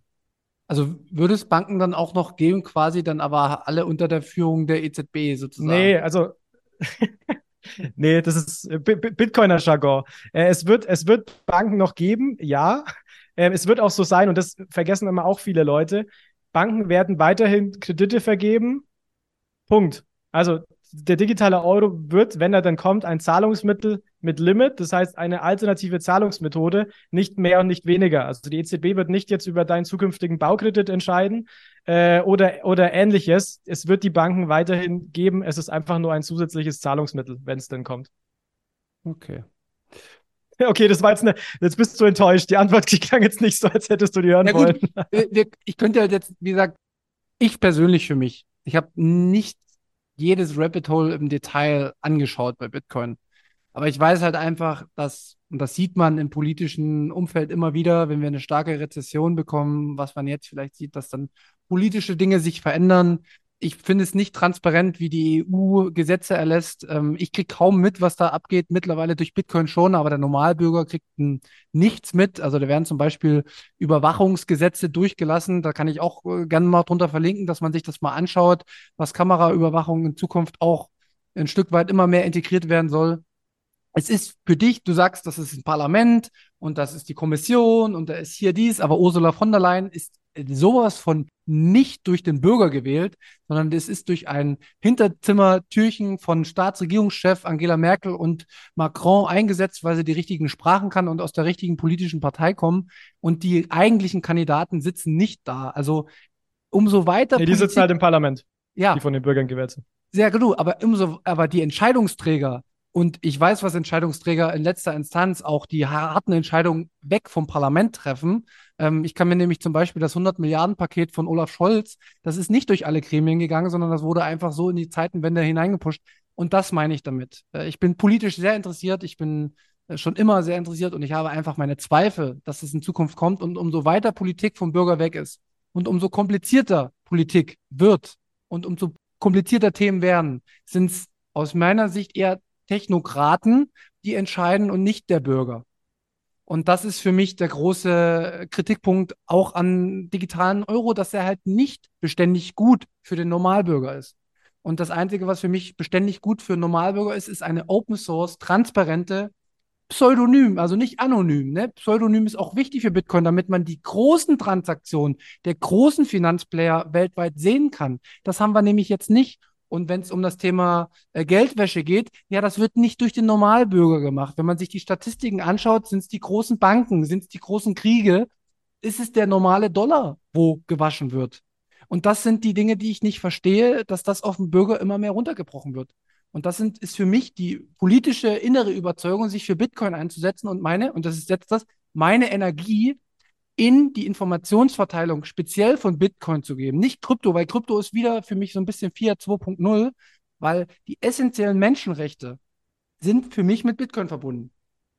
Und immer, wenn ich so tief in die Themen politisch gehe, kann man für mich zu keinem anderen Schluss kommen. So, geschichtlich, wenn man das alles im, im großen Kreis sieht.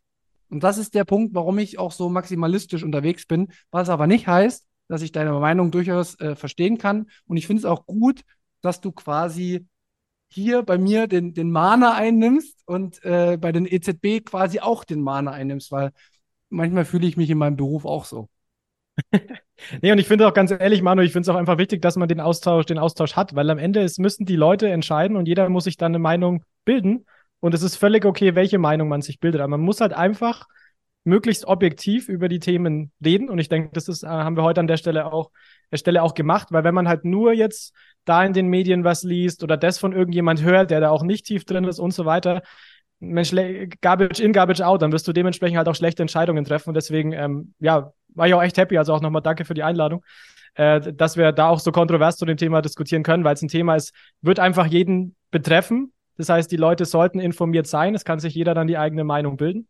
Und dementsprechend ist für mich eine absolute Notwendigkeit, auch über die Themen zu reden. Ja, auf jeden Fall. Also von mir auch vielen Dank, dass wir das gemacht haben. Und ich hoffe auch, dass wir es nochmal machen. Du bist ja auch geldpolitisch äh, sehr versiert, ähm, hast da viele Sachen, da sehe ich auch viele Dinge wahrscheinlich anders als du. Ähm, und aber ich finde gerade in den Reibeprozessen und äh, in den Verständnisproblemen kristallisiert sich ja immer so der Punkt an, heraus, wo es hapert sozusagen, ne? Wo ich vielleicht nicht genau sagen kann, wo du nicht genau sagen kannst. Und wenn die Leute das als eine wichtige Information mitnehmen, ist es ja auch schon viel getan. 100 Prozent, genau. Also den Austausch braucht es, ist einfach notwendig, weil dann nur so, nur so, ich meine, man lernt ja immer dazu bei allen Themen. Ne? Also ich meine, du bist ja auch jetzt, oder ihr seid ja beide jetzt seit viel, vielen Jahren im Bitcoin-Space und ich meine, ich auch. Und trotzdem lernt man irgendwie noch was dazu. Und es ähnliches gilt für alles, für alle Themen. Das ist einfach ein Lernprozess und deswegen ähm, gerne auch ähm, nochmal wieder Folge zum anderen Thema. Also bin ich immer, immer offen und weiß auf jeden Fall, dass es eine Episode wird, wo es äh, ordentlich zur Sache geht und das ist auch gut so. Jetzt schwitze ich, Markus. Wie ist es bei dir? Ja, mir ist auch ganz warm, aber vor allen Dingen äh, aus, aus einem ganz besonderen Grund. Und zwar kamen mir die europäischen Polit Politiker ein bisschen zu gut weg. Deswegen möchte ich gerne noch mal was sagen dazu. Auch aus eigener Erfahrung es gibt keine Politiker und keine Abgeordneten, die so weit weg vom Bürger sind wie diejenigen, die in Brüssel sitzen. Es gibt es nirgends. Also deswegen möchte ich vielleicht auch nochmal dazu sagen, egal welche politische Entscheidung da gefällt wird, und wir haben heute über den digitalen Euro gesprochen, aus meiner Sicht sollte man sich nicht zu viel Hoffnung machen, dass da vernünftig im Interesse der Menschen entschieden wird. Das ist aber nur meine Meinung. So, ansonsten bedanke ich mich bei Jonas. Äh, ich wirke dich jetzt ab. Ich möchte gar nicht hören, was du dazu zu sagen hast. ähm, Hier ist aber nette Hosts. Ja, ja, ja, ja, ja. Ähm, du hast vorhin eine Gegenfrage gestellt. Ich wirke dich jetzt ab. Nee, alles gut. Kannst gleich noch was dazu sagen. Ähm, ich will mich aber schon mal bei dir bedanken für deine Zeit. Es hat Spaß gemacht. Ähm, ich habe oder wir haben, denke ich, viel Neues erfahren, wenngleich man, glaube ich, das Fazit ziehen muss, dass wir heute, glaube ich, noch nicht uns abschließend eine Meinung über das Thema bilden können, sondern dass wir uns sicherlich noch mal ähm, in einem Jahr zusammensetzen können und dann haben wir wahrscheinlich schon wieder einen ganz anderen Stand und dann wird das Ganze auch konkreter. Aber trotzdem ist es schön, auch für uns und auch für die Zuhörer, denke ich mal, davon gehört zu haben, ähm, wenngleich ich sagen muss, ich bin jetzt noch verwirrter als zuvor, weil man hat zwar einen Einblick bekommen, aber für mich ist immer noch viel zu viel äh, Wischiwaschi, ohne direkt jetzt zu wissen, wohin die Reise gehen wird. Konkret, weißt du, was ich meine? Ich glaube, das braucht noch eine Zeit, aber trotzdem sehr wertvoll, ähm, die Gedanken, die du beigetragen hast und vielen Dank. Ja, und ich, also ich, ich denke, da sind wir uns auch, auch, auch einig, Markus. Also in einem Jahr wissen wir mehr. Und ihr könnt euch vorstellen, als ich vor drei Jahren angefangen habe, mich mit damit zu beschäftigen, da war es nochmal, hat man nochmal über ganz andere und ganz krümmere Dinge, Dinge geredet. Das heißt, wir würden dann im Jahr sicherlich noch, noch mehr wissen. Und was halt auch für mich vielleicht das noch als, als, als Key Message so ein bisschen ist, ich denke, das ist aus dem Gespräch auch klar geworden. Mein, aktuelles Problem mit dem Thema ist halt, man kann jetzt ohne das Fiat-Thema gut oder schlecht zu finden, das würde ich da jetzt mal ausklammern aus der Diskussion. Aber es ist halt einfach dieser Finale, und es war eigentlich eure erste Frage, warum sollte ich das als Nutzer nutzen? Das ist halt einfach noch nicht 100% klar und wahrscheinlich auch nicht 90% klar. Und ich glaube, deswegen ähm, sorgt es halt auch überall für so ein bisschen Unverständnis, meiner Meinung nach aus, auch zu Recht. Also deswegen, ich, das hoffe ich, dass sich das noch stärker rauskristallisiert, dass man zumindest auch was hat, wo man drüber diskutieren kann als Use Case. Ähm, aber genau, dann, wie du sagst, Markus, vielleicht in einem Jahr wissen wir dann mehr und können uns nochmal zusammensetzen und können das dann noch ein bisschen entwürden. Ja, Jonas, ähm, ich finde gute, gute Schlussworte. Ähm, vielen Dank für deinen Input. Vielen Dank für die Aufarbeitung. Ich könnte mir vorstellen, dass du in Zukunft auch in anderen Podcasts dann vielleicht auch technisch nochmal tiefer drauf eingehst oder bei euch im Podcast wird man das ja wahrscheinlich auch hören. Ich habe mir jetzt mal äh, in Vorbereitung, äh, wie gesagt, zwei, drei Folgen bei euch angehört. Sehr gut, ja, beim, beim Podcast Summit hast du noch gesagt, du hast, glaube ich, noch nie eine Folge gehört, deswegen ja, ja, gut gemacht. Sich, ja, aber ich, und vorher habe ich auch noch gesagt, dass ich mich nicht vorbereite, also ich entwickle mich anscheinend. nee, aber wie gesagt, ich bin, ich bin immer dankbar für unterschiedliche Meinungen, beziehungsweise so unterschiedlich sind wir ja gar nicht, ähm, sondern es muss sich zeigen, was kommt. Und äh, es ist dann auch ein bisschen eine Glaubensrichtung, woran man äh, glaubt, wie sich die Dinge entwickeln, weil man es jetzt noch nicht weiß. Und das ist immer subjektiv geprägt. In letzter Instanz sind es Informationen, die rausgehen und darum geht's. Bitcoin wird auch nur freiwillig kommen. Also ich will einfach nur das Beste, dass die Menschen alle Informationen haben, die möglichst auch durchkommen, nicht so wie bei der Republika, wo man ein bisschen gecancelt wird, nicht nur ein bisschen, sondern stark und da Bitcoin gar keine Rolle spielt. Äh, das ist halt irgendwie für mich auch schon wieder ein Zeichen gewesen.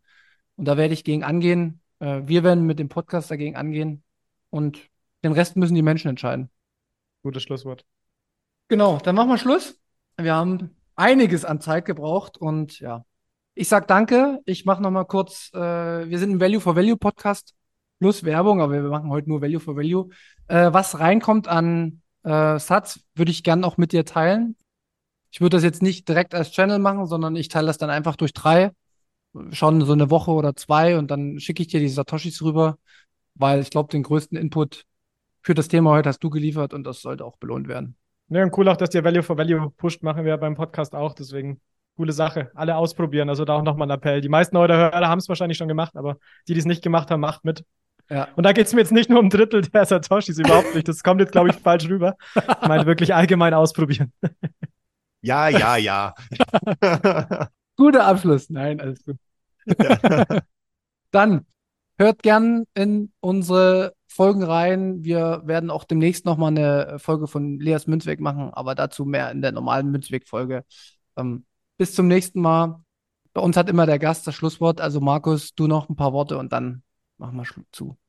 Ich dachte, ich bin schon raus, aber okay, dann ähm, von mir auch noch die letzten Worte für die heutige Folge. Ganz schön Zeit hinter uns gebracht. Das ist wieder viel Arbeit am Ende. Aber ich glaube, das ist Arbeit, die sich am Ende auszahlt und lohnt. Ähm, nicht nur für uns, sondern auch für euch. Vielen Dank fürs Hören. Hm, wie Jonas schon gesagt hat, probiert mal Value for Value aus, wenn ihr das noch nicht getan habt. Nutzt Fountain oder Priest dafür. Ist ähnlich wie, wie Spotify, nur schöner. Und ähm, dann werden wir alle glücklich damit. In diesem Sinne, wir hören uns dann zur nächsten Folge Münzweg. Bis dahin, macht's gut. Eine schöne Zeit. Ciao, ciao. Jonas, du kannst noch was sagen. Ah, ich habe ich hab das Schlusswort. Ach so, ja. Boah, jetzt haben wir, jetzt haben wir gefühlt schon das Schlusswort und dann das Schlusswort zum Schlusswort gemacht. Ähm, nee, also ich kann, kann nur noch mal appellieren, ähm, wirklich geht in die Themen, ähm, also wenn ihr euch verschiedene, euch Meinung bildet, hört euch wirklich verschiedene Meinungen an, versucht alles zu challengen, so wie es wir, denke ich, heute in dem Podcast auch gemacht haben. Das gilt für alle Themen da draußen, Bitcoin, CBDC und Co. Ähm, Probiert es in der Praxis aus und ansonsten, wie gesagt, ich sehe es ein bisschen, bin ein bisschen positiver für Europa. Ich freue mich auf die Zukunft und bin mir auch sicher, dass da Bitcoin auch eine wichtige Rolle spielen wird. Tschüss.